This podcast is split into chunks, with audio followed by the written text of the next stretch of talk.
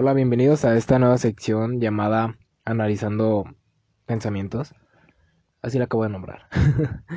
este, voy a intentar analizar recuerdos, frases, libros, actitudes, de todo un poco, con el fin de ver nuevos panoramas e interpretaciones y descubrir nuevos modos de ver la vida.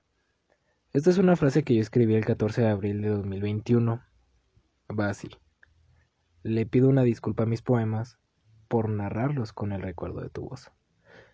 Se me hace un poquito exagerada para, para un sentir tan general como el que debí de haber tenido hace un año.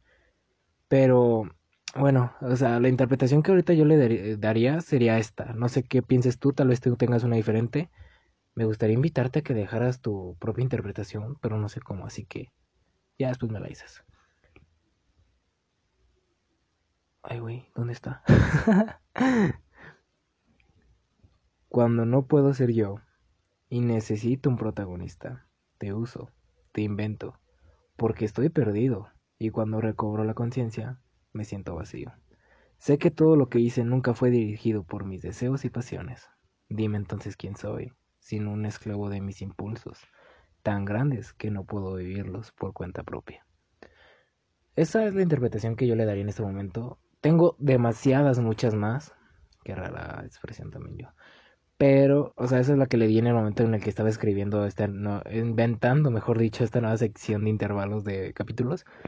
Y, pero, y después empecé a indagar más y empecé a darle demasiadas interpretaciones. Dije, oh, es un, es un buena, es una buena sección para el podcast porque me hace pensar demasiado. Así que iré mejorando también mi oratoria porque al parecer cuando me escucho yo decir mis propios interpretaciones me escucho rarísimo. Sé que no lo hago de la manera correcta, así que ya es algo que iré mejorando. Pero esa es la sección, espero les haya gustado. Iré metiendo demasiadas cosas a esto, va a ser uno diario. Intentaré también que sean interesantes y que también pueda dejarlos pensando ustedes, así que nos vemos, muchas gracias.